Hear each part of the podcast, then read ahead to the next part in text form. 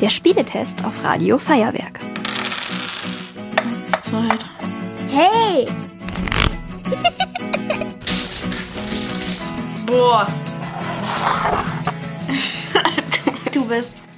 Hallo, ich bin Milan. Ich bin Elias und wir wollen jetzt das Spiel Kakerlakentanz für euch testen.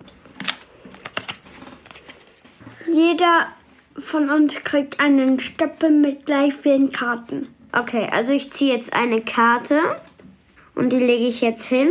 Und da ist eine Kakerlake drauf, die mit dem Finger in der Luft einen Kreis macht.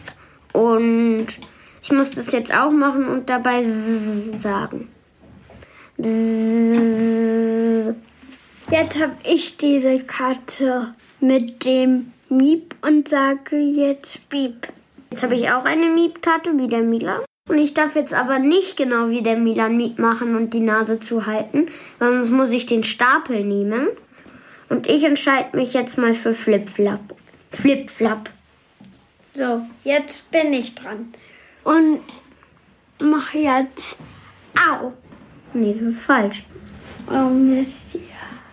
Also muss ich den ganzen Stapel nehmen. Hm. Also weil da noch eine Disco-Kugel drauf ist, darf man jetzt Aua nicht mehr machen und muss eins von den anderen drei Kategorien sich dann aussuchen, wenn man die zählt.